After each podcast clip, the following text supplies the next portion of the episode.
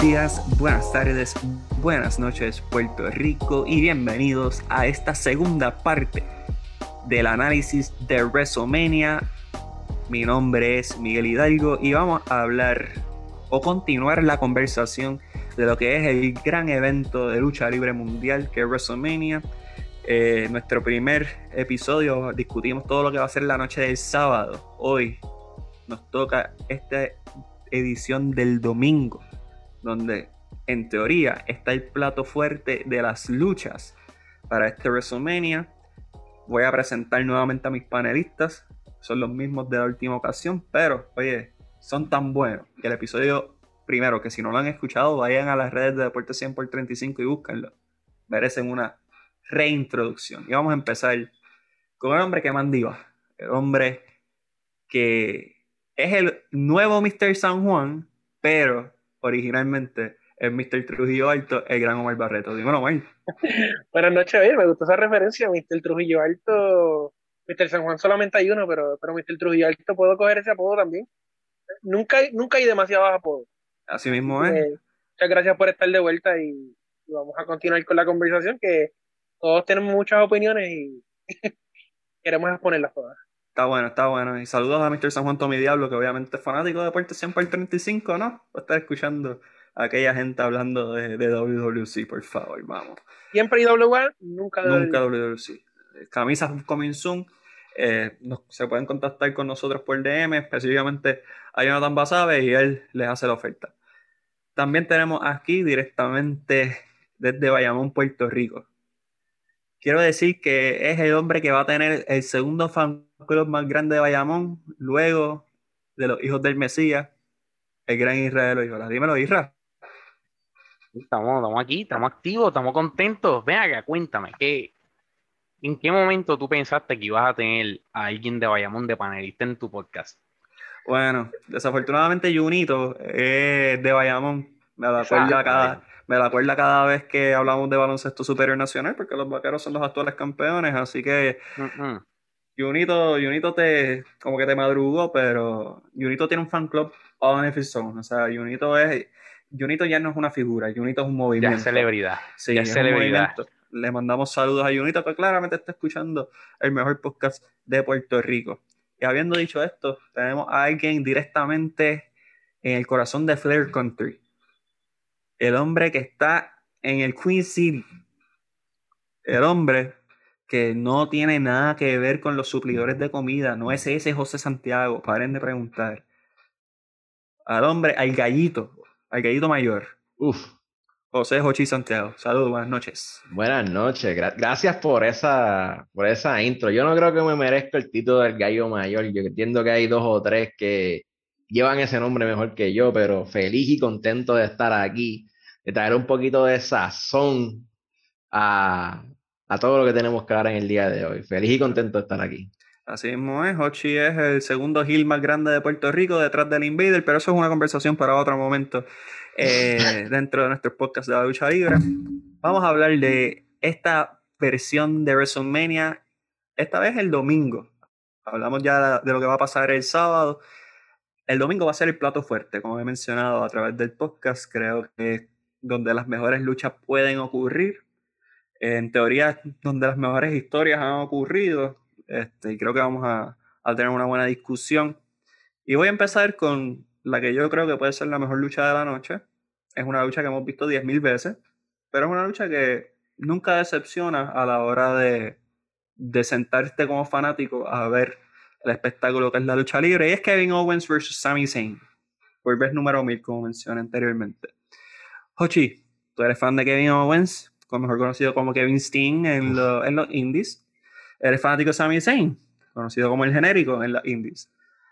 ¿Qué te parece esta lucha? ¿Y qué te ha parecido el build-up para esta lucha? Pues, en cuestión de mi fanatismo a estas dos personas, Kevin Steen es el rey de los gorditos. Este, él es de los míos, siempre lo ha sido y siempre lo será. Eh, que él el Stoner, sinceramente, yo, ese es mi luchador. Ahora con Sami Zayn, yo tengo un blind spot para ese luchador simple y sencillamente debido a que vi cuando él luchó en NXT contra quien conocemos como Pac. en AEW. A mí me robó que él fuera el underdog durante todo eso. Yo siempre he dicho que si le hubiesen dado un underdog run en, en WWE, la historia sería diferente, pero no se queda atrás como Hill. Él como Hill ha hecho su trabajo. Él ahora siendo ese conspiracy theorist y trayendo a Logan Paul en la semana pasada, entiendo que él está bien dedicado a su personaje. Owens como tal, pelea con quien sea. O sea, pelea, si tiene que pelear contra su hijo, su nene, él pelea con ellos. Por eso dicen fight Owens fight. Entiendo que el build-up posiblemente no mm, carece un poquito, como ha carecido durante toda la, toda la, toda la cartelera como tal de, del sábado. Obviamente el, el lema de, de este es oportunidades perdidas, pero estos dos pueden luchar mil veces y mil veces va a ser mínimo cuatro estrellas. Ellos dos se conocen de años. Eh, en un momento dado fueron built as best friends. Y es por algo. Tienen una química que lleva años. Y yo espero de esta lucha una. Entiendo que va a ser una buena lucha, eh, posiblemente gran lucha, dependiendo del material que ellos tengan para poder demostrarse.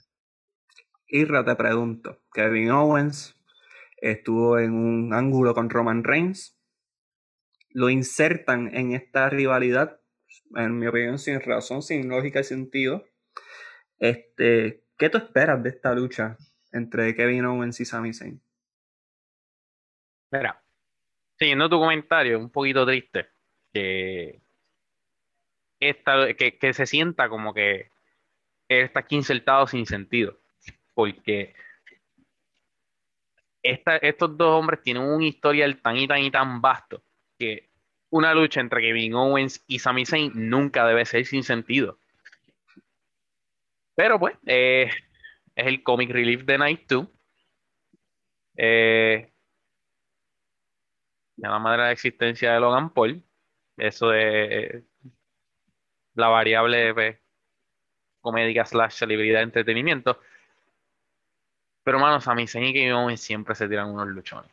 Y te la tengo que dar. Me, ha gustado que la dinámica de esta lucha ha sido que Sami es el, el heel y Kevin el face. Todo, la mayoría de sus encontronazos en, en el pasado, eh, en, en, NXT Kevin fue el que traicionó y, fue el heel. Eh, en Ring of Honor eh, Kevin era el, uno de los heels más, más intensos y el genérico era Babyface enorme. So, esta dinámica de que están invertidos me gusta mucho.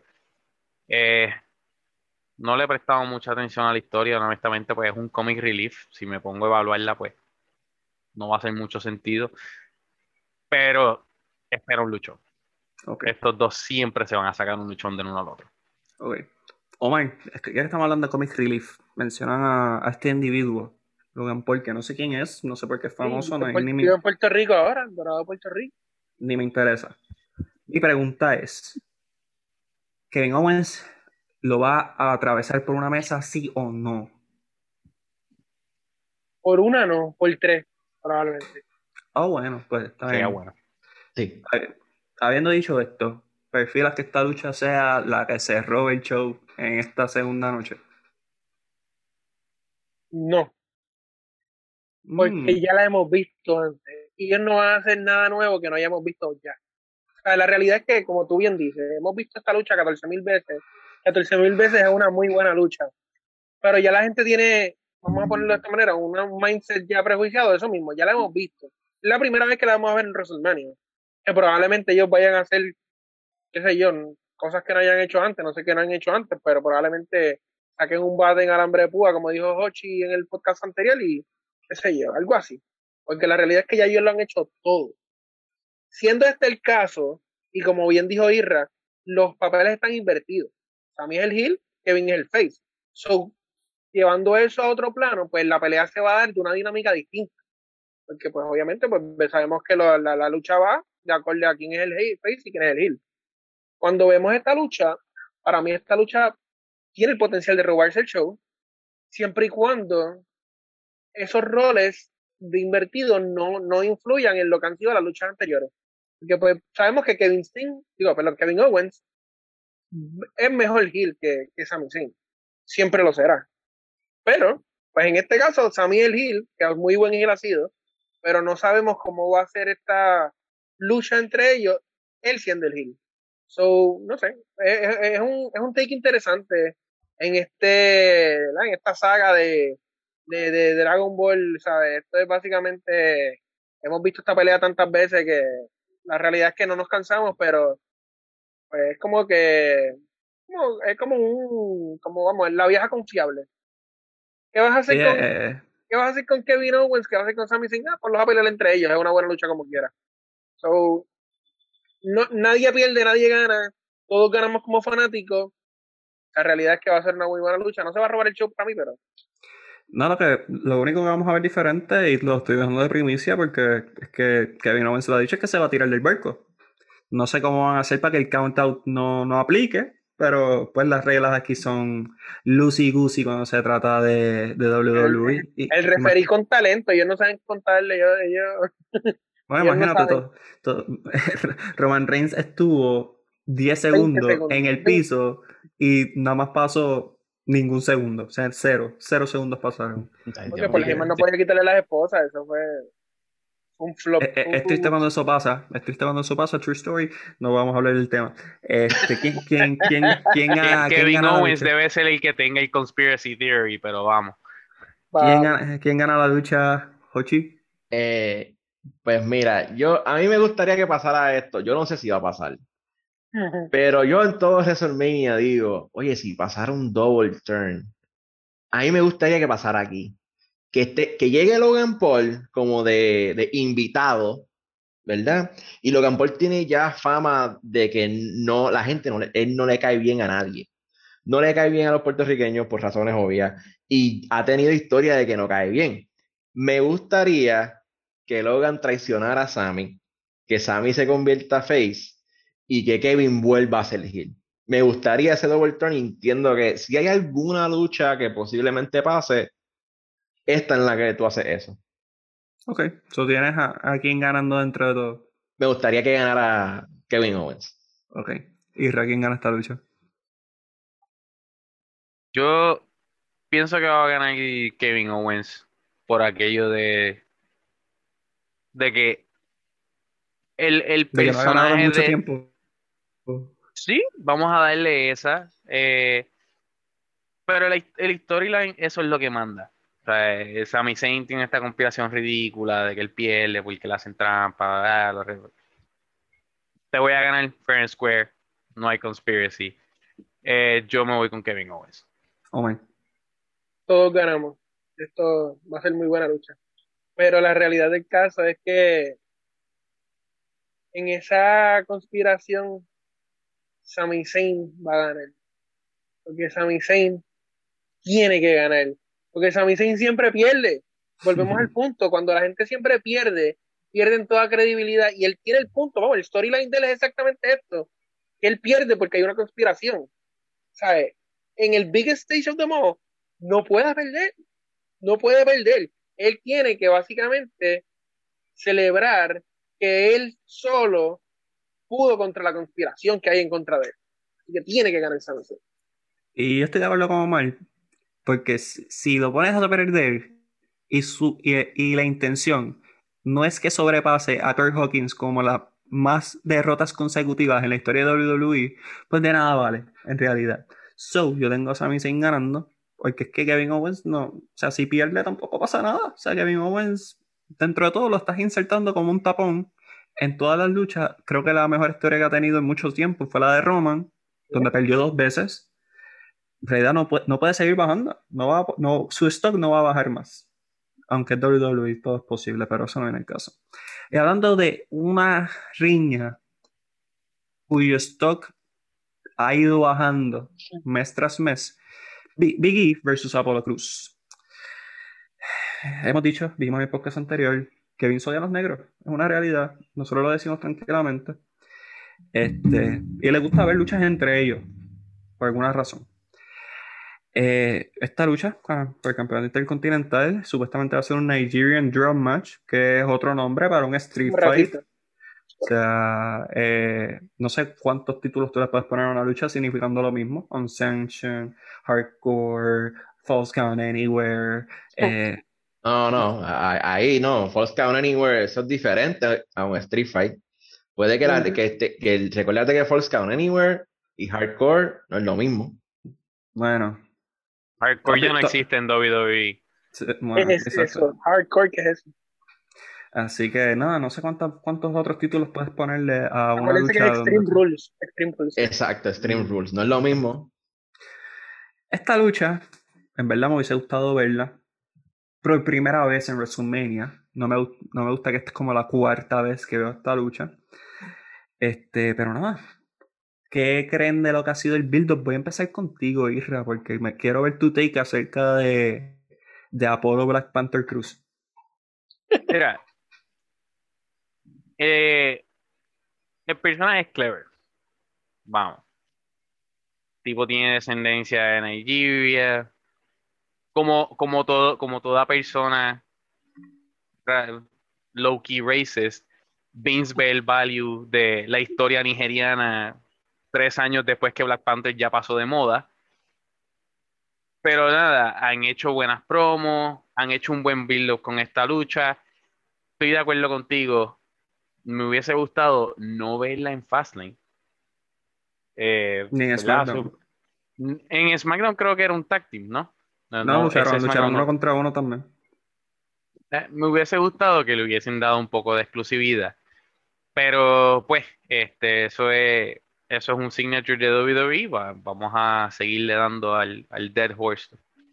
Este, más allá de eso, han dado buenas luchas. Los dos son buenos atletas. Me encanta ver a Big con Me encanta. Tiene buena intensidad. Y honestamente, pienso que el mejor build-up para, este feudo fue hacia Fastlane, donde estaban tirándose estas promos de que literalmente se querían matar. Pero nada, mi, expectativa es que la falla en el build-up no le quite mérito a, lo intensa que va a ser esta lucha. Esta va a ser la lucha donde los vas a ver dándose con todos y pues mi única expectativa fuera de, la caída de luchística es que los drums exploten al final de la lucha. Ochi, Ochi, Vicky Apolo Cruz. Eh, pues estoy de acuerdo con eso. Eh, con los pues drums explotando, se vería cool. Sí, sí, definitivamente sería lo mejor que pasaría en esa lucha. Este, en cuestión de, de quienes están en el ring, yo entiendo que ellos no pueden tirar una mala lucha. O sea, Apolo, que es un, un atleta impresionante, Biggie, otro atleta impresionante. Ellos son dos luchadores que tú le puedes dar, le puedes dar chicken, chicken shit and no make chicken salad. O sea, ellos le puedes dar lo más malo, no importa. A Biggie se lo dieron en un momento dado con el Day, porque ahora todo el mundo habla del New Day que es uno, si no uno de los mejores tag teams de todo el tiempo, pero la gente se olvida que el New Day nadie le gustaba al principio y que todo lo que pasaba con el New Day era horrible. Las personas que cambiaron todo eso del New Day, uno de ellos fue Big E.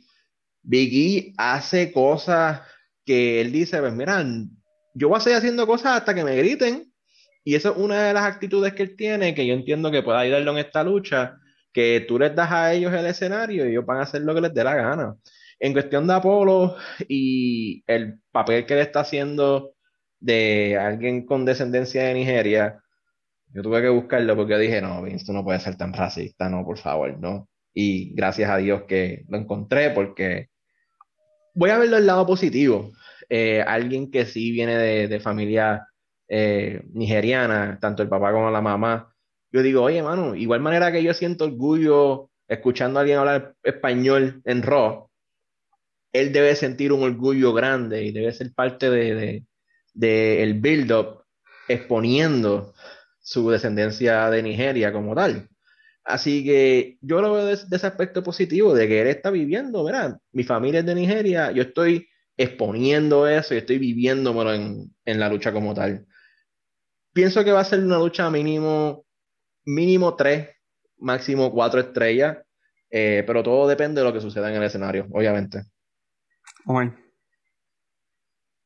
bueno ¿qué, añadir? Pues básicamente no tengo mucho que añadir sobre lo que dijeron los compañeros. Ya esta lucha de por sí ya va a ser una muy buena lucha. Ambos son excelentes atletas para, ¿verdad? Y para el, tamaño, ¿verdad? Su, su, build de cuerpo, él es un excelente atleta y Apolo Cruz hemos visto de lo que es capaz. Eh, diciendo eso, pues ya hemos visto la lucha, pero como todos sabemos, en WrestleMania, pues puede que hagan cosas que no han hecho antes, puede que lleven la lucha siendo, ¿verdad? Estas reglas extremas que estamos viendo, pues vamos a ver quizás cosas que no hemos visto antes, pero yo realmente espero que no le, no le falten el respeto a esa descendencia, ¿verdad? Porque obviamente, como dijo bien Hochi, nosotros sentimos un orgullo por ser boricua y por, ¿verdad? Cuando vemos, bueno, excepto de Bad Bunny, pero cuando la realidad es que vemos a un puertorriqueño sobresalir en, en las luchas, pues nos sentimos orgullosos. Y, y cuando, ¿verdad? Las personas que están viendo ese, ese show de ese país, pues yo entiendo que no deben hacer nada despectivo para faltarles el respeto. Ambos siendo atletas afroamericanos, ¿verdad? De, siendo negros, ambos. Y la realidad es que yo entiendo que esto es una de las luchas que por debajo del radar puede ser una de las mejores luchas de la noche si les dan el espacio para hacerlo. Así que. ¿Quién gana, Omar? Mi opinión es que Biggie gana. Ok. Biggie, es, el, es el lente establecido que realmente tiene más, más calibre para ganar una lucha en WrestleMania este año. Y en el año siguiente a Pro Pues mira, yo juzgando desde el punto de vista de que ya hemos visto la lucha tres veces, y esta sea tercera, eh, yo entiendo que Cruz gana esta. Le van a dar el, el WrestleMania Moment. Yo entiendo que gana Cruz también. Eh, sinceramente entiendo que, oye, es el que trae la lucha, así que quizás eso le da un poquito de puntos de bono. Eh, me gustaría, me gustaría que le den la oportunidad, dar el título un ratito a ver qué puede hacer. Y la lucha no le va a afectar a Biggie. O sea, si Biggie pierde, Biggie sigue siendo Biggie, él sigue siendo un, sigue siendo un nombre en la compañía que le den a Apolo Cruz esta oportunidad y entiendo que es muy bueno para lo que él pueda hacer. Yo creo que Biggie va a ganar. Considero que Apolo debería ganar. Este Biggie claramente es una de esas personas que eventualmente va a tener un title run como campeón máximo de la WWE. Y no me extrañaría que fuese este año, o sea, este año 2021 yendo para el 2022 donde ocurre. Eh, no me extraña que Biggie sea el main event del año que viene. Habiendo dicho esto, me molestaría mucho que Apolo perdiera, porque uno, SmackDown necesita seguir construyendo rudos que tal vez puedas mover a Rock, porque Rock carece de talento luchístico. O sea, no tienen buenos personajes y no tienen buenos luchadores. Creo que sería una buena idea construir a alguien como Apolo, que tiene todas las habilidades atléticas que cualquier otro luchador. Un luchador que tiene muy buen in-ring sense. Pienso que va a ganar Biggie, pero me gustaría que Apolo tuviese esa oportunidad.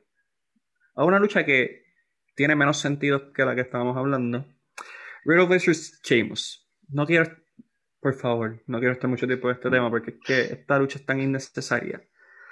Este, una lucha inserted last minute, como siempre, como es la costumbre de Raw, eh, por el campeonato US, algo que tampoco estaba en los planes. o sea, uh, oh y, y Riddle. Oye, yo hice mis pases con Riddle ya. Yo no voy a criticar a, a Riddle por estar luchando descalzo como antes lo hacía. Pero la realidad es que esta lucha para mí es irrelevante. No, no, no me causa ninguna, ¿verdad? No crea ninguna pasión en mí. Puede ganar quien le dé la gana y la realidad es que no me va a importar al final de la noche porque no es una lucha ni que me interesa ver ni que, ni que me molestaría ver. Realmente. Sí, es una lucha que yo puedo ver un Raw un lunes 14 de mayo y no me va a importar un carajo, en verdad. Básicamente. Irra, ¿algo que quieras añadir a esa lucha? Mira, voy a ser lo más preciso posible. Esta lucha es un, es un band-aid al injury de, de Ali. ¿Verdad? Eh, la idea era que Ali versus Riddle en WrestleMania y eh, ahí Retribution se iba a romper. Eh, entiendo que en un momento le habían pedido a, Ali que si podía aguantar el injury hasta WrestleMania, iban a aguantar el, storyline de Retribution hasta WrestleMania. Y pues terminaron haciéndolo en Fastlane anyway. So, esta lucha es un, es un band-aid por, la falta de Ali a, tres semanas de WrestleMania. Eh, yo esperaría que si Sheamus está luchando, si Sheamus viene con la intensidad que ha estado luchando en estas últimas semanas, esta lucha pues puede pasar de ser un mes, como estamos todos aquí, a coño, a buena. Eh, Riddle tiene el, potencial de hacerse los luchones, más allá de que debería ponerse freaking botas, o por lo menos tape en los tobillos, pero eh, yo entiendo que esta lucha puede sorprender. Unas tenis, yo no pido ni botas, unas tenis, ponte unas tenis. Las chicas luchan con tenis, lucha con tenis. Me conformo con el tape. No, no, no. Lucha con tenis. Batista luchó con una Jordan puesta. Tú puedes ponerte unas tenis. Si Ortiz lucha, con esqueletos. No, tú puedes luchar con unas bands. O sea, tú quieres mantener tu lucha con unas bands. John Cena lo hacía. Pero pues. Yo, yo, no vamos a hablar de John Cena tampoco, por favor. Eh, Hochi, ¿algo, algo quieras añadir a esta, a esta comedia que es Riddle vs. Sheamus? Pues es una comedia, pero. Mira, a mí Riddle no es mi personaje favorito. Pero me gusta, me gusta que pienso, que, pienso que es un bootleg RBD. Sí, es un RBD Great Value, porque hasta ellos mismos este, han dicho como que, pues, los chistes del pasto, el mismo lunes lo tiraron, como que si este tipo es un, chiste de, de, pasto andante, que el mismo Kofi dijo, mira, sí, yo quiero galletas ahora, después de estar andando con él, tengo, tengo monchi. Mira, ese, es, ese es el gimmick de él. Este, en cuestión de la lucha, yo entiendo que son dos luchadores que se van a dar puño, van a terminar colorados los dos. Eh, el estilo de los dos es complementario. Eh, entiendo que Riddle teniendo ese background de MMA lo ayuda mucho, definitivamente en el ring. Y Sheamus como tal, Mira, la lucha espero que no va, más de tres estrellas no va a ser. Sheamus. Va a ser una, lucha buena, que los dos van a terminar colorados por lo que se quedan. Sí. Sheamus es otra oportunidad perdida, porque después de su lucha con Drew McIntyre, había tanta posibilidad para hacer muchas cosas. No mucho tiempo, pero sí había posibilidad para hacer muchas cosas. Esta lucha, verdad, no me interesa en lo absoluto, aunque sé que puede ser buena lucha. No soy fan de Riddle. Ni cuando era Match Riddle y ahora que es Riddle menos. Este, Sheamus para eh, es un Hall of Famer que es súper undervalued y va a ser así hasta que se retire. No va a ser, va a ser otro caso como JPL, por ejemplo, que pues, estuvo, pero no, no es aquí que te vayas a acordar por el resto de tu vida. Eh, Ali tiene una mala suerte para WrestleMania, se perdió WrestleMania anterior, eh, era su momento, perdió el momento Cofimania, se perdió este, o sea, Ali no tiene suerte en WWE. Se ha perdido todo. Sí, yo creo que debe irse a WWC, a ver si tiene su oportunidad, aunque probablemente no puedan a perder con Eddie Colon, como hicieron esa fatídica vez que pusieron a Eddie Colon a derrotar a Rey Mysterio. Pero, debería, debería hacerse un después, este tipo está, está bien salado. Sí, sí, sí, sí. Mira, si nos estaba escuchando, que baje para la noche San Juan aquí y se tire siete veces en el mar, ahí está. No le hace falta con toda la sal que tiene, macho. El mar tiene suficiente sal ya, ese macho. Pero con la saladera que tiene se tira de espalda y da una piedra. Ari, si nos escuchas y nos entiendes, haz las pases con 450. Yo creo que ahí fue donde todo empezó a joderse. Y después de ahí, es posible que en NXT tengas el run que te merece. Nada, esa es nuestra idea. Si la quieres aceptar, bienvenido. Y si no, pues, bienvenido sea. Y otro sigue como que va bien. Sigue, como va bien. este, una lucha que esto sí es un band-aid.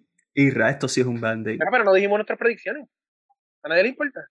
Nadie le importa, a el Riddle, nadie le importa. Sigan, sigan dando. Oye, grabar si hay un consenso entre quién obviamente. Hay, hay consenso, confía, no hay ni que preguntar, hay consenso, sigan dando. es un band-aid match, porque esto es un band-aid de tres personas. O sea, esto, esto incluye es una lucha de dos personas, pero una lucha que incluye cuatro personas andantes. Asuka versus Rhea Ripley. Asuka es la campeona que más se le ha faltado el respeto en toda la WWE. Una de posiblemente las mejores tres luchadoras en todo el roster. Nadie se acuerda que es campeón. Porque no le dan nada con qué trabajar. Es más, estuvo fuera de Raw cuántas semanas, como un mes, dos meses. Nadie se dio cuenta. Y, y nadie se dio cuenta. Asuka iba a tener un feudo con Charlotte Flair. No sé si Charlotte estaba estimada, no sé si fue, Charlotte se fue por lo de Andrade. En realidad este, desconozco esa, parte de la historia. Te, cuento. Me, me, da cuenta. Después se pensó Asuka con Lacey Evans, que hubiese sido fatídico, eso hubiese sido una muy mala lucha. Y ahí Lacey queda preña. No hay plan para Asuka. Pues mira, ¿sabes qué? Vamos a subir a Bianca Belair y vamos a subir a Rhea Ripley, que son nuestros mejores dos talentos en NXT. Vamos a esperar literalmente cuatro semanas que su, o sea, que falte WrestleMania y vamos a subir a Rhea Ripley, que rete por sus cojones y vamos a darle la lucha porque nobody's ready for Asuka. Así que dime, dime, dime. Ajá. Mira, originalmente el plan era este Lacey Evans y esa sí se preñó primero. Gracioso porque lo que pasa con Charlotte entonces es que ella dice en Twitter que salió positiva a COVID. Andrade, en una entrevista con tu no, no, announcer favorito, con tu announcer favorito, eh, revela que es que el mismo doctor que le había encontrado su prueba positiva hace unos años, le dijo a Charlotte que había salido positiva un pregnancy test. Eh, Charlotte se empieza a hacer varias pruebas de embarazo, todas falsas. Pasa el weekend, va al doctor, hacen una prueba de sangre negativa. No, no, el doctor dice que es que todo, eso a veces puede pasar, que, que esperen unas semanas más porque hay un riesgo de que, de que existe preñada. No está preñada. Eh, cuento largo corto. Esto es algo que aparentemente ha pasado bastante en, en WWE. Pero entonces, nada, en eso perdieron como tres semanas de oportunidad de, de booking. Y pues, eh, en ese transcurso se aprobó el, el, el rodaje de la serie de Walking Tall, que va a ser con Charlotte de protagonista. Y pues ahí se terminó de ir el plan de WrestleMania. Es otra cosa que no debería existir. Walking Tall no debería existir. ah, por que quede claro, Walking Tall es un peliculón de Dwayne The Rock Johnson, así que si no lo han visto, se los recomendamos. Eh, Our Movie Pick from the Night. Pura grasa punta. Debería ser, debería ser para, que analices lo que es Walking Tall. Puedes analizar Scorpion King también, eso es una buena idea. Piénsalo. De gratis. que, analice, que analice la de la de Mommy, la, la, de Scorpion King. Así que te estamos dando ideas en pura grasa. Apunte Jonathan Basabe, de parte de Deportación por 35. De nada, el placer es suyo. ¿Y nos invita? Sí. No, No, no, me invita. Yo. A mí me invita, que quiero discutir con contra Godzilla todavía. A mí, yo esa, también. Esa yo me apunto. Pura grasa movie review. Uh, me gusta. Sí. Sí, yo, yo haría el cambio en pura grasa para discutir con versus Godzilla. Eso me gusta. Asuka Rhea Ripley. José Hochi Santiago. Mira, eh, yo lo he molestado en, este, en estos dos episodios. Aquí me voy a molestar. Yo no entiendo por qué. O sea, ok, sí entiendo por qué pasa, pero es como que hiciste un trabajo tan malo con estas dos personas que una aquí es donde cualquiera de las dos pierde el storyline es horrible. Azuka pierde es la campeona. Vamos a ver claro una en, en ring no pero tú le diste el ron más mediocre que le has dado a una women's champion. Y Nikki Bella fue campeona. vamos, pero no, todo, no, todo, está en Asuka. Vamos. vamos. Eh, parte fueron los concussions. Por eso, por eso digo, yo no estoy, yo no estoy, yo estoy sacando al performer de la ecuación. Yo estoy diciendo, tú como compañía no le diste a esta persona todas las oportunidades para que ella esté sana, no le diste todas las oportunidades para que ella reduciera. Oye, mi hermano, tú celebraste la mediocridad con Azuka desde el primer día. En NXT le diste todo, le diste, oye, le diste, faltaba que le dieras el brand de NXT y decir, mira, este, tú fuiste campeona, más nadie puede ser campeona después de ti, sigue andando. Ahora, en el main roster, la, has tratado horrible, la has tratado, bueno, ella está Tajiri, literalmente, ella es, o sea, ella, tú ves a Asuka y la trataste horrible. No te vayas tan lejos, mira Nakamura. Por eso también. Básicamente. Y esa es otra. Vince, no solamente tiene problemas con los negros, tiene problemas con los con los asiáticos también. Sí. Por eso digo que no sube. No, lo, no, lo sube, lo sube, pero no ve más allá, no ve lo, el performer que puede ser. Lo de que son graciosos, ya. Y cuidado. Lo son, lo son. Estamos claros que lo son. Ok, ya acabé mi odio ahí. Tú la pones como perder, Ron mediocre. Con Rhea Ripley, peor. Porque con Rhea Ripley la subiste el año pasado para Mania. ¿Y qué hiciste? Vale. Lo mismo que le están haciendo con Belair. Exacto. No, no, no. La subiste campeona. Y le dijiste, no, mira, este, Charlotte, se va ahí, haz lo tuyo. Perdió en WrestleMania. La subes de nuevo.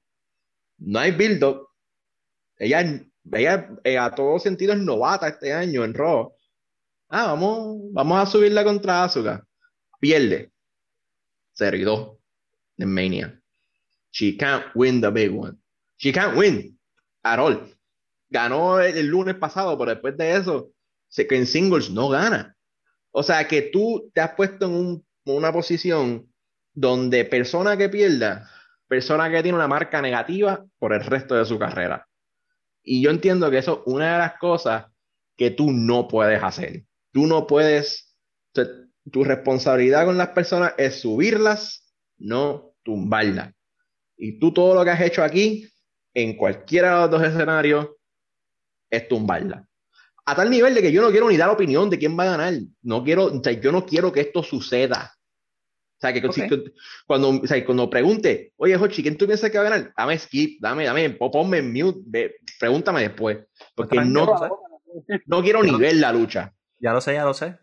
Y oye, chicos y chicas que nos escuchan en este programa, como menciona esto, esto es un, mira, él lo hizo sin querer, pero es una enseñanza de vida. En esta vida vivimos para subir a las demás personas, no vivimos para tumbar a nadie. Así que llévense, positivo de la noche. Llévense eso de tío Hochi así, directamente de Flair Country. Así que. Oye, yo seré el mejor heel de, todos nosotros, pero cuando me tiro de face no me, no me quedo atrás. Tú, ya, tú no vuelves a volver atrás, ya tú, ya tú perdiste tu, tu heel, tu heel card. Nada, todavía, todavía lo tengo ahí, no, no, no, no te pongas, no te pongas. Oh my. Mate Big Show. Oh my. Replay Asuka. Pero honestamente yo no soy tan crítico como el Hochi de esta lucha. Yo entiendo que Asuka obviamente tiene mucho más trayectoria y mucho más que perder si pierde esta pelea, porque Rhea Ripley básicamente es como decimos, un, un band-aid. Pero, y Rhea Ripley apenas tú puedes subirla, ella puede perder y eventualmente ella puede desarrollarse nuevamente como, establecerse como un thread en el Women's Division. La realidad es que Asuka no, no, tiene, no corre con ese chance. Y Asuka ha perdido suficiente credibilidad para tener una derrota más y realmente perder la relevancia que tiene. Porque como bien dijimos, como bien dijiste ahorita, nadie se dio cuenta ni siquiera que ella estaba en Raw. ¿Sabes? Cuando tú, cuando tú analizas que la campeona de las mujeres, nadie se dio cuenta que estuvo en Raw, tú dices, coño, no, mira, usé mi mala palabra, no puedo decir. Este, o sea, tú dices como que cuando tú analizas, Asuka ha perdido con Charlotte en, en WrestleMania. Cuando ella básicamente tenía el NXT, que ella, ella subió al main roster, ella nunca perdió el NXT Women's Title. Ella lo entregó. A ver. Y la, la pusiste a perder en WrestleMania, Big Stage, cuando nadie estaba ready para Asuka, la pusiste a perder. A ver, ella realmente ahora mismo necesita esta victoria, ¿sabes? Ria Ripley no, Ria Ripley subió y, como dijo Hochi, la subieron el año pasado, perdió y volvió para atrás. Este año oficialmente la suben al main roster. La realidad es que no, no, va a pasar lo mismo, va a volver a perder. Porque el año pasado subió contra Charlotte, este año sube contra Asuka. Que, arguably, tú puedes poner que en un momento dado en su pick, Asuka y Charlotte estaban al mismo nivel en sus picks, en ambas picks. Pero pues, la realidad es que no, Asuka tiene más que perder. Y para mí, esta lucha debería ser dominio de Asuka, lo cual no lo va a hacer, pero debería ser. Ok. No iba a comentar mucho de esta, de esta lucha, pero sí hay algo que quiero resaltar. Hochi, ¿cómo sé cuál, cuál es el slogan de este WrestleMania, como ya hemos bautizado? Oportunidades perdidas. Y se perdió una oportunidad bien grande con Peyton Royce. Sí. Peyton Royce tuvo la mejor promo que ha tenido WWE en el 2021. Peyton Royce tuvo un momento en Talking Smack donde habló verdad. Y cuando tú hablas verdad, eh, en un contexto de historia, eso se presta para tú tener un buen story. ¿Cuál fue la determinación de la gente de los writers en Raw? vamos a tirar esta lucha en Raw. ¿Por qué? ¿Cuál era la necesidad? Yo podía coger todo ese tiempo que perdieron, porque fue la semana después que la tiraron, no fue ni que la tiraron dos semanas después, la semana después de la promo, pusieron a Peyton contra Asuka, que fue un luchón, dicho sea de paso. ¿Por qué? Podías tirarlo en WrestleMania, tiraron un luchón en Raw, que nadie ve. Yo no veo Raw. O sea, ya, yo no veo Raw ya, por si acaso. Yo, felizmente podía ver esa lucha en WrestleMania. Rhea Ripley definitivamente está ready para luchar en WrestleMania. Claramente es muy buena. Era el momento de Peyton Royce, que la separaste de Billy Kay innecesariamente. No tienes planes para ella. Tiro la mejor promo al año, lo desperdiciaste. Otra oportunidad perdida. En realidad, ¿quién gana esta lucha? Me es irrelevante también. O sea, Asuka ya le has maltratado lo suficiente en cuestión de su reputación como una de las mejores cinco luchadoras del mundo. Si gana o pierde, en realidad nadie le va a importar. Y lo mismo para Rhea Ripley. Rhea gana o pierde. El mes que viene le da una pela a Asuka en el parking lot y puedes volver a revitalizar el feudo y ganar el mes que viene y todo sigue peaches and cream. Una, una oportunidad perdida y bien triste para dos luchadores de gran, de gran calibre. Dicho eso, el plan perfecto hubiese sido Asuka contra Peyton en Mania y el lunes después de Mania es la cosa, que el lunes después de Mania siempre es famoso porque alguien sube, algo pasa. Ese lunes, ese lunes cae y sigue la chispa de lo que fue Mania porque todo el mundo hablando de todo lo que pasó. Y como por lo general los luchadores se tiran, se tiran a matar ese, ese fin de semana, luchadores que no van a estar el lunes. Oye, traiste gente nueva. Tú hubieses traído a Rea el lunes y quedaba mucho mejor. Y es más, podías poner a Peyton ganando el campeonato en Mania y tirabas a Peyton contra Rea en los siguientes pay-per-view. Claro que sí, claro que sí. Eh, yo ahorita, ahorita, di con, ahorita di contexto, pero no, no di mi, mi opinión. Y, ¿verdad? Yo difiero con Omar. Yo pienso que a pesar de que esto fue un band-aid, eh, El booking de Asuka viene siendo malo desde que está en el desde que estaba en el tag team picture con, con Kairi Sane, que la pusieron a balbucear su, su personaje es balbucear lo que era. Eh, Asuka ya está establecida. Asuka es un ejemplo de por qué el comentario en el episodio anterior de que Cesaro no tiene carisma y por eso no, no se le ha dado más foco, es falso. Porque Asuka no tiene promo, Asuka casi no habla y cuando habla es balbuceado y una comedia. Pero en el ring es una mostra. Y eso está establecido, ella es un top star. Pero, ¿verdad? Yo soy un fiel creyente de que si algo, ¿verdad? si, algo no está funcionando, pull the plug, no lo sigas extendiendo innecesariamente. Y eso es lo que está pasando con este reinado de Asuka. Está bien la cluster, está bien stale. Y es como el, como el último reinado que tuvo Seth Rollins. Ya, mira, hay que quitarle el campeonato. Rhea Ripley no era la mejor opción, pero es la opción que hay. Y pues podemos sacarle una tela de storytelling. Rhea Ripley tuvo un año casi sin buquearse. Rhea Ripley ha, tenido shoot interviews hablando de cómo perder contra Charlotte en su primera lucha grande en WrestleMania, le, quitó su confidence y todas estas cosas. Pues, mira, este es el comeback de Rhea. Esta es la oportunidad de decir, ok, voy a volver, lo voy a intentar y esta vez I'm gonna get the job done sería refrescante. Vamos a poner la ría de campeona, vamos a ver qué riña sacamos de aquí y de una vez le damos un refresh a Asuka, porque honestamente el personaje de Asuka necesita un refresh. Que lo vayan a hacer, probablemente no, pero en un mundo perfecto tú le puedes sacar una tela de storytelling con sentido a esto. Era que revivan en ya, que unen a todos los japoneses, los metan a todos en un stable y revivan en ya. cállate, cállate, que Baby hace eso. Es capaz. Dígame predicciones, dígame predicciones antes de entrar al próximo, al próximo gimmick match, que ya saben por dónde voy. Omar.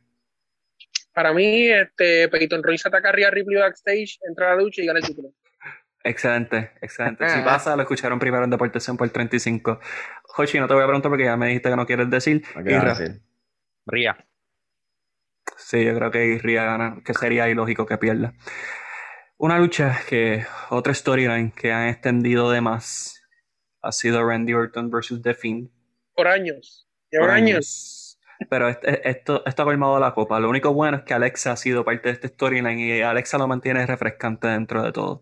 Pero este, este feudo ha sido bien malo. el fin murió con las luces rojas. El fin murió con las luces rojas. Sí, nosotros que estuvimos en esa cartera de Choliseo somos testigos. Me paré y me fui en protesta. Oh, literalmente se fue, es verdad. Habiendo dicho esto, Randy Orton vs. The Fiend, lo hemos visto mil veces también. Eh, Irra, ¿algo que me quieras decir de esta lucha? Bueno, hemos visto Orton vs. The Fiend, pero no hemos visto Orton vs. Kentucky Fried Fiend. Este, mira, ¿Ustedes se acuerdan este feudo del 2009 de Randy Orton y Triple H? Triple H le invade la casa a Randy Orton, lo tira por una ventana, lo suficiente para que tú digas, yo voy a llegar, eh, yo voy a llegar a ese ring y yo no voy a esperar ni a que suene la campana, yo, yo voy a partirle la chola a ese macho.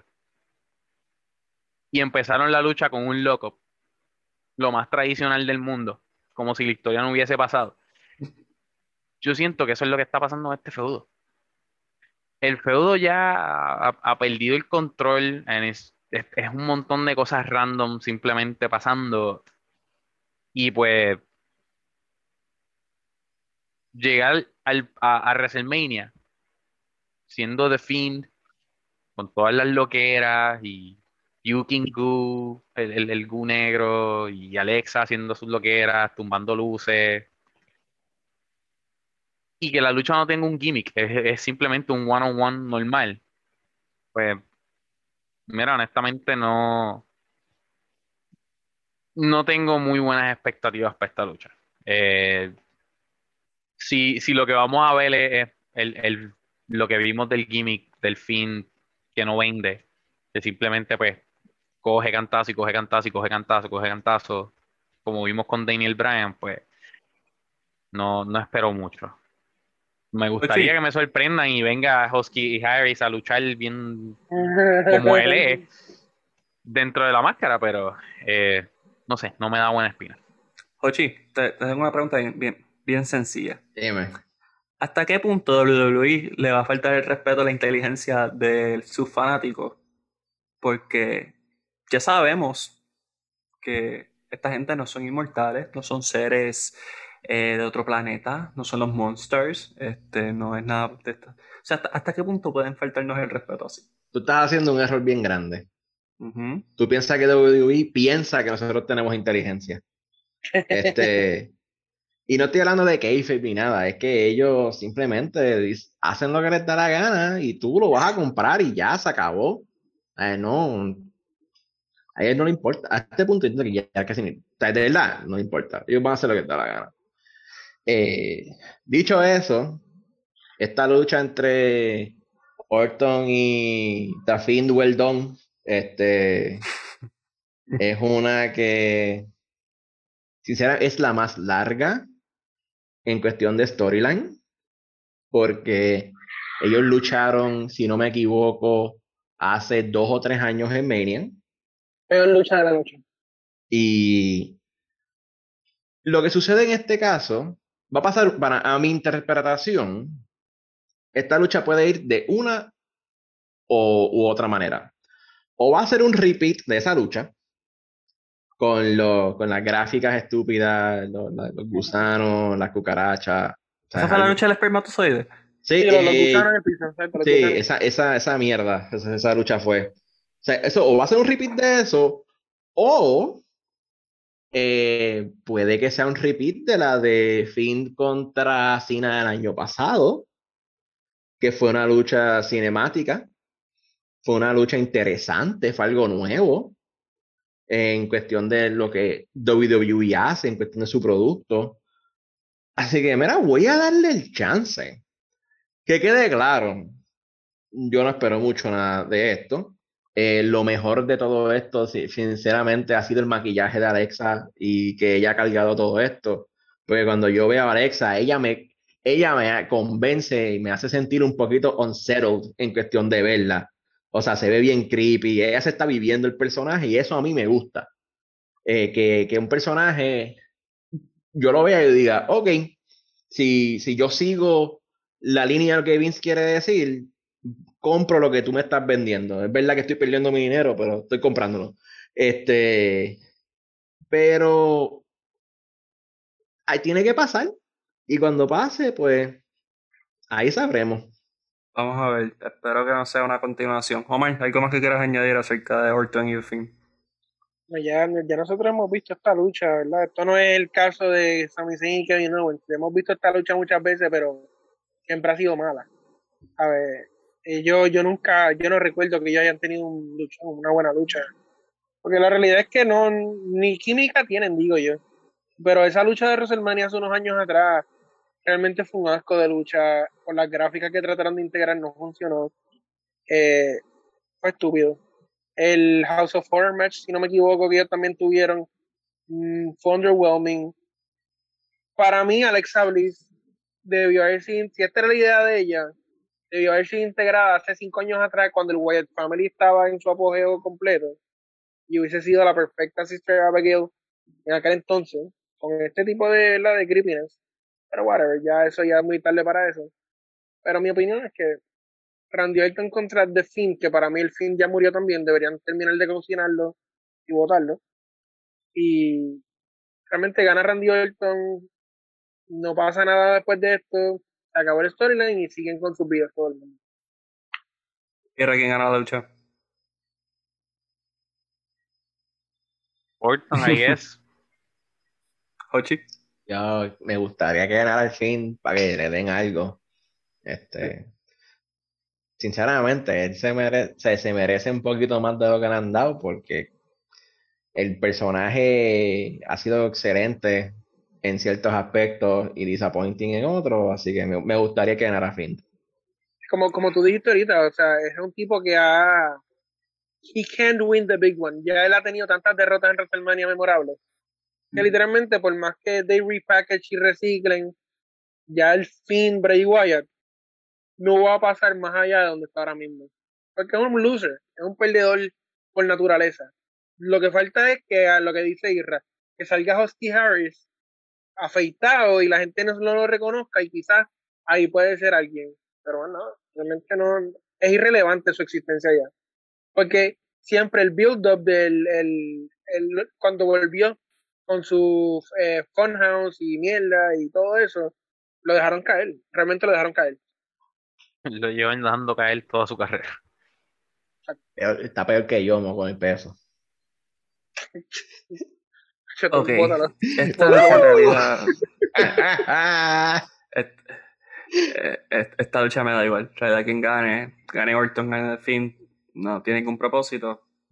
Quiero que gane Orton porque, pues, Orton, quiero, me gustaría que llegara a 16, ya que no, nos han hecho aguantarnos a Orton por 15 reinados, que, que importa uno más. Vamos al main event esta lucha sí me interesa, esta lucha sí me importa, esta lucha sí tiene un poco de trasfondo histórico. No, un poquito no, tiene un montón de trasfondo histórico. Esto fue una muy buena lucha desarrollada, aunque decidieron improvisar al final, pero no es una improvisación que yo digo, wow, ¿qué, qué les pasó por la mente? The Head of the Table, The Tribal Chief, el mejor personaje que tiene la WWE ahora mismo, Roman Reigns, va a defender su campeonato ante Edge en su regreso triunfal a WrestleMania. O sea, WrestleMania con fanáticos, porque luchó el año pasado en The Greatest Wrestling Match Ever, que... Sí, muy buena lucha. Obviamente, después que tú puedes hacer reshoots, va a ser una excelente lucha. Es bien difícil oh, cagarla así. Pero, nada, Roman Reigns versus Edge versus Daniel Bryan. Daniel Bryan integrado último minuto. Creo que Daniel Bryan es una excelente adquisición esta lucha. Ya hemos visto lo que puede hacer Daniel Bryan Triple Threat en WrestleMania. Lo vimos en una lucha de Randy Orton Batista que no tenía nada que buscar ese main event, y Daniel Bryan. Y creo que puede ser un repeat de lo, que, de lo que fue una gran lucha. Y esta lucha creo que tiene gente más talentosa de lo que era Randy Orton Batista y Daniel Bryan. Vamos a empezar. Y como tengo tres personas, voy a hablar del personaje de cada cual. Y déjame analizar, déjame analizar porque es que yo sé que aquí a ninguno le gusta Roman Reigns menos a mí. Yo soy el más. Eh, ese embuste. ¿Te gusta Roman Reigns? A mí me gusta Roman Reigns. Ah, todos, hemos dado la vuelta. así de bueno, así de bueno, así de ese eh, carácter Pero son fanáticos de, closet, ¿oíste? Porque negativo, negativo. Ninguno lo, ninguno lo sé, ninguno defiende a Roman Reigns. Negativo. Yo no escucho a ninguno con la camisa. Yo he, defendido a Roman Ni la Reigns. compraré. Yo he defendido a Roman Reigns en todo momento. Eh, lo, a quien no he defendido es al Booking. El Booking es quien ha tumbado ese macho. Pero a mí, desde que estaba en el Shield, me ha encantado Roman Reigns. ¿Sabes qué? Por, por decir de Shield, el Roman Reigns de Shield, no te voy a preguntar acerca de Roman Reigns. O más, háblame de Roman Reigns. ¿Qué te ha parecido este round de The Head of the Table? Para mí ha sido un 180 de, de, su carrera. De la, no es la, como siempre decían, no es, la, no es lo mismo tú odiar a alguien porque no sirve. ¿sabes? Porque es tan malo que no es que, no es que seres buen heel, es que eres malo a realmente ser un buen heel. Y para mí eso se lo atribuyo también al que Paul Heyman está guiándolo. ¿Sabes? Paul Heyman le añade a ese personaje lo mismo que él le añade a Brock Lesnar. ¿Sabes? Esa, ese micrófono creíble que le añade a un personaje ya arrogante, que, que vamos, se puede entender el por qué el odio que él puede tener hacia la gente, porque lo odiaron por tantos años, cuando él no tiene nada que ver con el booking que él tuvo en años anteriores yo lo voy a defender en ese punto. Él no tiene culpa de que Vince tenga un fetiche con los samoanos y lo quería empujar hacia el main event a tocojón. O sea, él quería hacerlo campeón sí o sí. Solo puso a ganar el Undertaker, le puso a ganar la Triple H, le puso a ganar a todo el mundo. Pues mira, ¿qué tú vas a hacer? Si te están diciendo que tú vas a ganar el campeonato, ¿le vas a decir que no? Que no es tu momento. Claro que no. Tú vas a coger el título, claro que sí. Pero la realidad es que Roman Reigns supo reinventarse luego de que, obviamente, pues, afortunadamente venció el cáncer y todo eso, regresó, pero regresó como que con esa espina con los fanáticos. Y eso se le lo fueron desarrollando de tal manera, vamos, criticamos el booking de todo el mundo, pero a Roman hay que dársela. El booking de él ha sido excelente, porque la realidad es que lo desarrollaron a tal nivel de que cuando hizo su future fue emocionante. Fue como que por fin no fue como que, ah, pues otra mierda de Roman. No, no, fue como que por fin lo hicieron bien. Lo podemos odiar legítimamente.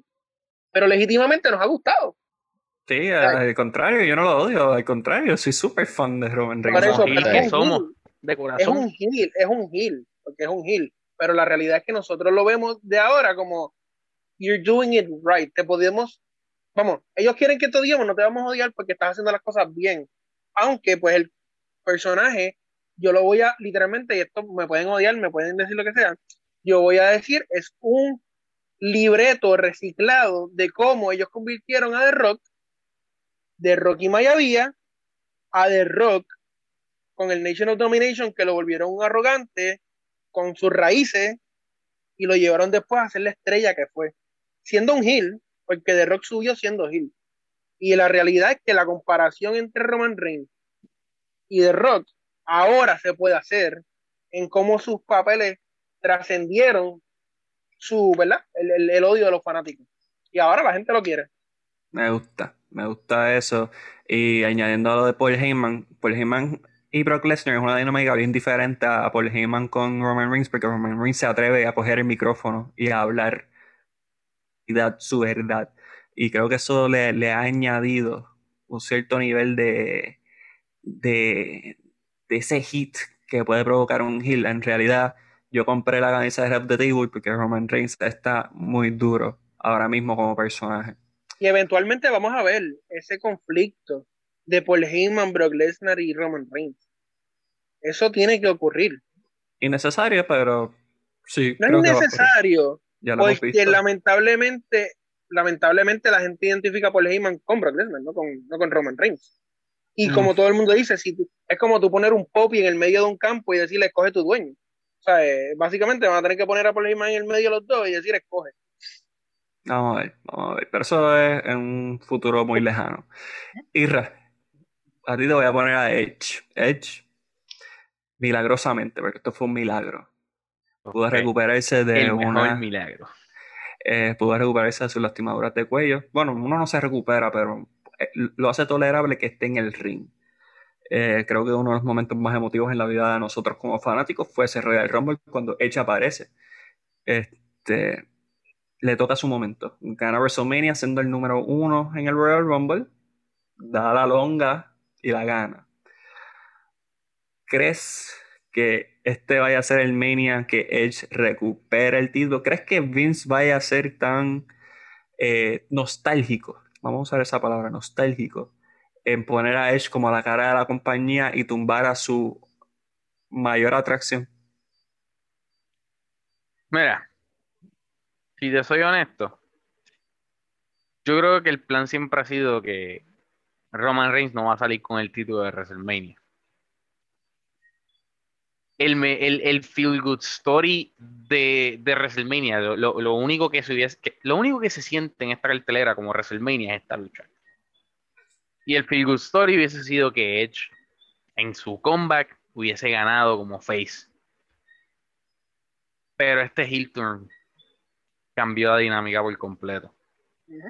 Este Daniel Bryan tiene la misma historia, básicamente. Obviamente no los 11 años, no tanto, no, el mismo drama, pero problemas de cuello, se tuvo que retirar, se recuperó, volvió, chévere. Pero, no sé, entiendo que si él se hubiese quedado como face, el booking perfecto era que él ganara esta lucha. Pero como tú dijiste, la posibilidad de que se repita la historia está ahí y, no sé ustedes, pero esa lucha de Daniel Bryan con, Roman Reigns por la oportunidad que, llevó a esto, sí, tiempo que yo no veía a, Daniel Bryan luchar así de brutal. Correcto. Y por más que, que, me gustaría pensar que Vince sí fuese así de nostálgico para darle el título a Edge en WrestleMania, yo creo que e, este feudo no se va a ir. Daniel Bryan puede sorprender y Y entraríamos a la dinámica de Edge versus Bryan con Roman Reigns buscando su, su revancha. Hochi. Daniel Bryan. Daniel Bryan ha tenido, puedo decir, un booking inconsistente. Lo pusieron como pupilo de Drew Gulak, que todavía no tiene lógica en mis ojos. Drew Gulak excelente luchador técnico, pero o sea, no estamos hablando de Daniel Bryan que está aprendiendo a luchar. Daniel Bryan claramente es uno de los mejores luchadores del mundo. No, que Drew Gulak. Eso, pues, cada cual con su opinión. Yo estoy de acuerdo, pero cada cual con su opinión.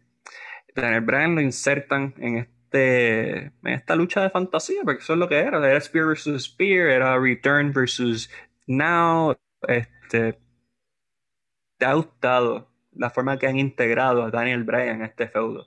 Estoy un poquito... Tengo mis momentos de que lo veo bien, tengo mis momentos en que lo veo necesario.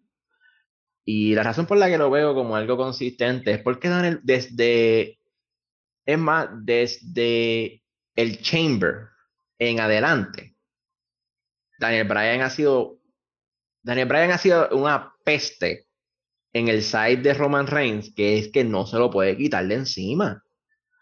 Este, él ha sido como ese barrito que tú tienes justo frente en la, en la nariz, que tú dices que yo no quiero que esté ahí, quiero sacármelo, pero si lo saco va a ser peor de que, o sea, así de, de malo ha sido Daniel Bryan para lo que es Roman Reigns ahora mismo. Que quede claro que Roman Reigns es el head of the table. O sea, él es el heel de SmackDown. Él es el heel de WWE. Vamos a hablar claro. No hay no, yo no pongo a nadie por encima de él ahora mismo. Segundo, pongo a Seth Rollins. Y que Daniel Bryan haya estado tan consistente, veo, veo por qué está ahí. Pero de la misma manera, veo Roman Reigns contra Edge como la lucha que me, no sé cómo me gustaba un poquito más en ese aspecto. Edge volviendo, Spear contra Spear, y si tú me haces esta misma pregunta en media hora, posiblemente te diga que no me gusta cómo está Daniel Bryan ahí. A, a ese tambaleo yo llevo. Ahora, ¿cómo Daniel Bryan se compara con Edge? Tú lo dijiste, problemas de cuello, los dos se retiran. Daniel Bryan se quedó ahí, él ha estado luchando por o sea, por años, Edge se fue, Edge está tratando de volver y retomar lo que en un momento fue de él, que era el campeonato. Así que yo veo ese paralelo con ellos dos, de decir, pues mira, se supone que tú y yo no estemos luchando, estamos aquí por obra y gracia de, de la medicina. Así que puedo ver Edge como heel en este momento igual. Pero yo no, lo que no quiero es que se vea un repeat de lo que fue WrestleMania 30. Que los dos Hills cogen a Daniel Bryan, le parten la madre, lo tiran, lo tiran allá afuera, después, ok, tú y yo vamos a darnos ahora, y después gane, Daniel Bryan gane. No va a ser un repeat de ese momento porque el, el momentum que tenía Bryan era diferente, era mucho más orgánico con los fanáticos. Y en este espacio, si Bryan gana, que es el único face en todo esto, yo no creo que va a ganar Roman, va a ganar Brian o Edge, sin duda alguna.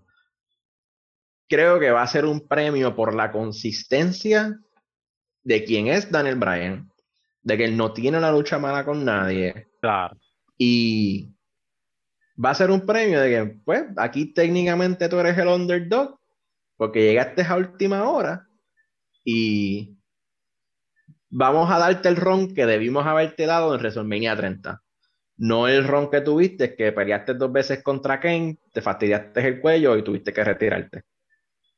Ok, me gusta. Yo, yo personalmente, a mí no me gusta mucho pensar que el main event de WrestleMania sea un triple threat. A mí nunca me ha gustado esa idea. A mí me gusta que las ideas, la pelea main event debería ser un one, o sea, uno contra uno.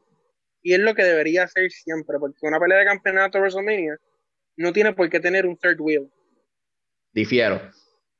Difiero. Y la razón por la que difiero, hay dos bien grandes. El mismo Brian ganando WrestleMania 30 fue uno de los momentos más grandes de WrestleMania. Pero déjame hablar. Y el segundo, que este Vince no quiere que yo lo hable. Y, eh, y claro. Sí. no, no, o sea, yo no estoy, yo no estoy, yo no estoy en contra de las buenas luchas que se han dado.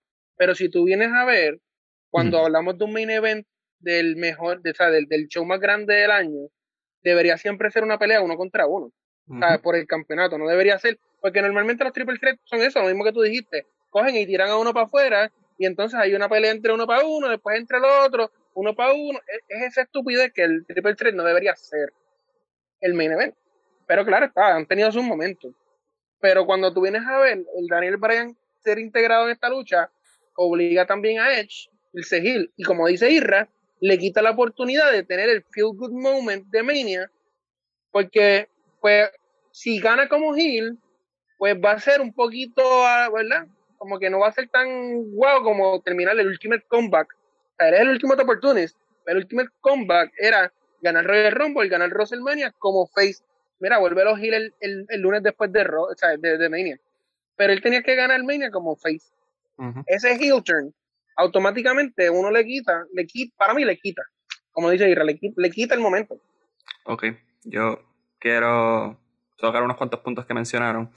Eh, lo del triple threat. Yo creo que ya hemos visto una tendencia que a Vince no le importa main event porque sea bueno en sus ojos. Eh, vimos Rey Mysterio, Kurt Angle y Randy Orton en WrestleMania. Vimos a Chris Benoit, Triple H, Shawn Michaels. Vimos Daniel Bryan. Steven Richards. Ok, no, no, quiero hablar de Steven Richards. Este, vimos Becky, Ronda, Charlotte. O sea que hemos visto esta tendencia de que está ocurriendo y más, y más a menudo. Y eso es triste. Eso, eso le quita porque hay claramente dos personajes que son grandes en esta lucha, que son Roman Reigns y Edge. Considero que Daniel Bryan es necesario en esta lucha. Daniel Bryan va a cargar a ambos en esta lucha. Roman, bueno, no excelente dentro del ring. Edge, bueno, mucho tiempo fuera y no ha tenido suficiente contacto en el cuadrilátero para yo pensar que puede estar en una lucha en vivo por mucho tiempo. So Daniel Bryan se añade como un como un salvavidas para. Como, lo que fue Charlotte Flair para Becky Lynch y Ronda Rousey. Que no, lo hizo, que no lo hizo muy bien, pero eso es otro tema aparte. Pero esa era la, idea. Sí, sí, claro. estoy, estoy claro.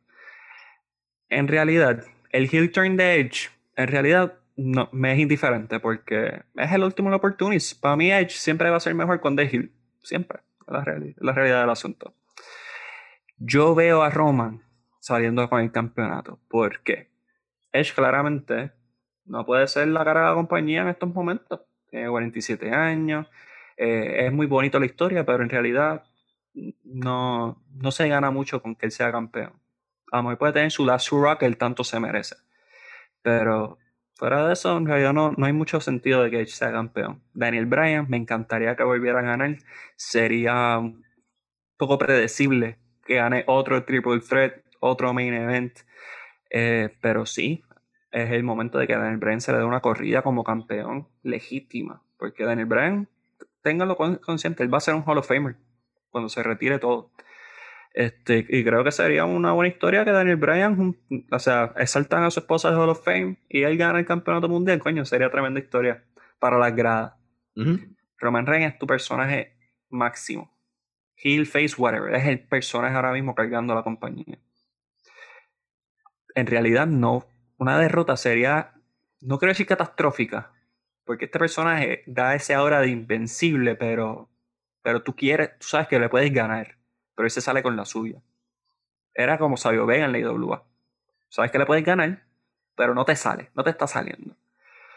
No creo que se haya construido una historia suficientemente sólida para justificar que Roman pierda. Yo, mi predicción, Roman sale con el campeonato. No es la norma, no es usual, pero en, una, en un WrestleMania tan atípico y tan falto de, oportunidades, como hemos dicho durante todo el podcast, creo que sería una buena curva para empezar el año de manera correcta, el año luchístico de manera correcta. ¿Algo más que quieran añadir? Predicciones, dicho sea de paso. Omar, empiezo contigo. Yo concuerdo contigo, yo entiendo que Roman no puede perder este, este año, vamos, de todos los años que él ha tenido una derrota insignificante, perdón, unas victorias insignificantes, que realmente no las merecía. Este es el año que realmente merece esa victoria porque restablecería esa credibilidad que tiene ese Tribal Chief, el Head of the Table, ¿sabes? Él va, el que manda y va y el que va a seguir siendo el mejor heel de la compañía y tiene que, tiene que salir con ese título de main. Porque realmente, como tú dices, creíblemente ahora mismo, ni Edge en su estatus actual debería ganarle. Y Daniel Bryan para volver a repetir la historia no debería no deberían reciclar ese, ese, ese momento porque vamos hace siete años atrás que ganó eso. No ha pasado mucho y no es como que vamos se nos ha olvidado no se nos ha olvidado la realidad del asunto. Irra. Mira yo entiendo que la razón principal por la que esto es un triple 3 es para proteger a, a Roman Reigns. Roman Reigns está en un run bien fuerte, es el top heel de la compañía y lo va a seguir siendo. Este, la única manera en que WrestleMania, en su primera vez con fanáticos desde el comienzo de la pandemia, puede tener su feel good main event, es que haya una tercera persona para coger el pin que no sea Roman Reigns. Roman Reigns va a volver a ser campeón probablemente either o antes de SummerSlam. Pero esta es, de WrestleMania no sale con el campeonato. Y hubiese pensado que iba a ser Edge, pero eh, si tú quieres feel good moment, el, aquí el feel good eh, el babyface es Daniel Bryan, así que yo me voy con Daniel Bryan. Pero ¿por qué un feel good moment? No necesitamos un feel good moment. Necesitamos algo lógico. No, yo no estoy. WWE no buquea por necesidad. WWE buquea por el momento. Y el momento es un, un, big blowout. pues vamos a darle feel good moments a la gente porque por fin estamos aquí. Si hubiesen metido a Daniel Bryan ese mismo día del evento, yo te la compro. No, ¿sabes lo que pasa? Que a ti mm. se te olvida. No, porque necesitan promocionar. Exacto, y aquí voy a robarme. Voy a robarme el tiro de Miguel de preguntarme la opinión y, mi expectativa en esto. Es el, es el, primer evento donde tú puedes tener fanáticos. Un año atrás estábamos teniendo un WrestleMania sin fanáticos y llevamos más de un año bregando con, el, con COVID. La gente WWE ha sido de las únicas compañías que nunca paró. Ellos no pararon de, tirar productos. Ellos con la UFC fueron de, los, de los poquitos, eh, de las poquitas compañías que siguieron llevándole productos al fanático. Y Vince, por todos los problemas que hemos tenido en el, episodio anterior y en este episodio, a Vince le gusta los feel good moments de vez en cuando. Yo creo que Roman Reigns ya dio y le cayó la boca a todos. Y si no se la ha callado, va a seguir callándosela con su carrera, de que él no se merecía estar donde está. O sea, de él siempre ha sido un luchador que te va a tirar una buena lucha, que el booking ha sido sospechoso, es cierto, pero ahora mismo Roman es el hit que todos nosotros supimos que podía ser. Roman es la cara de la compañía en cuestión de quién es él y lo que va a hacer. Y Roman perdiendo ahora mismo, tú no vas a negar todo lo que hizo. El momento que Roman volvió, él literalmente cogió la correa, se la puso encima y todo el mundo tranquilo que yo lo voy a cargar. Y eso fue lo que hizo. Que Daniel Bryan gana ahora mismo, sí sería un feel good story. Que me hubiese gustado que fuera Edge, claro. Pero esto es lo que Vince dijo que va a pasar. Yo entiendo que va a ganar Daniel Bryan. Feel good moment de WrestleMania. Explosivo. Explotan el tambor de nuevo. Eh, con que hicieron en el Nigerian Drum Match. Apaga que nos vamos. La única manera en que Roman pierde y apunta a los ocho es que The Rock salga y le cueste el título. Uh, me gusta esa. O sea, pero Roman no va a coger. es el verdadero Hero de Table. Pero Roman no va a coger el pin. O sea, lo que todos estamos claros es que Roman no va a coger el pin. Roman no coge el pin. Para, eso hay, una tercera persona. Eh, eso sería la sorpresa grande. Si Roman coge el pin, eso sería sorpresa. Pero no. Eh, si Roman coge el pin es porque The Rock le cuesta la, la pelea. bueno, te estoy diciendo que Roman coge el pin. Recuérdate que Daniel Bryan no necesariamente tiene que ganar con un pin. Chico, tú me entendiste, por favor. Sí, sí, sí pero tú sabes que es, es peor que pierdas porque te rindas a que te hicieron un pin. Claro, claro, pero o sea, él no va a ser factor en la decisión. Y Omar, que va a ser. Omar tiene una tendencia a, hacer, a pegar predicciones a mitad. No te sorprenda que, que venga e interrumpa y haga que pierda sea uso. Y tú esperando a D-Rock. Es posible. Posible. Así que, nada, con esto cerramos este análisis de lo que es la segunda noche de WrestleMania. Sumamente agradecido, muchachos, con todos ustedes por sacarle su tiempo y compartir con nosotros. A nuestro productor Jonathan Basada, que trabaja diligentemente hasta horas de la madrugada, con todo y que tiene que madrugar mañana para trabajar. Así que sumamente agradecidos. Y ustedes síganos en todas nuestras redes, Deportación por 35, Facebook, Twitter, Instagram, también en todas nuestras plataformas de podcast. Siga Pura Grasa Podcast también en todas las plataformas de podcast y en YouTube. Vayan a YouTube, se vayan, vean dándole seco, vean Me Voy de Pecho, vean los reviews de las películas, vean todos, porque Pura Grasa Entertainment, Pura Grasa Media específicamente se está quedando con Puerto Rico. Habiendo dicho esto, mi nombre es Miguel Hidalgo y le deseamos una linda noche, cuidado con distanciamiento social, póngase su mascarilla y seguíamos Corillo.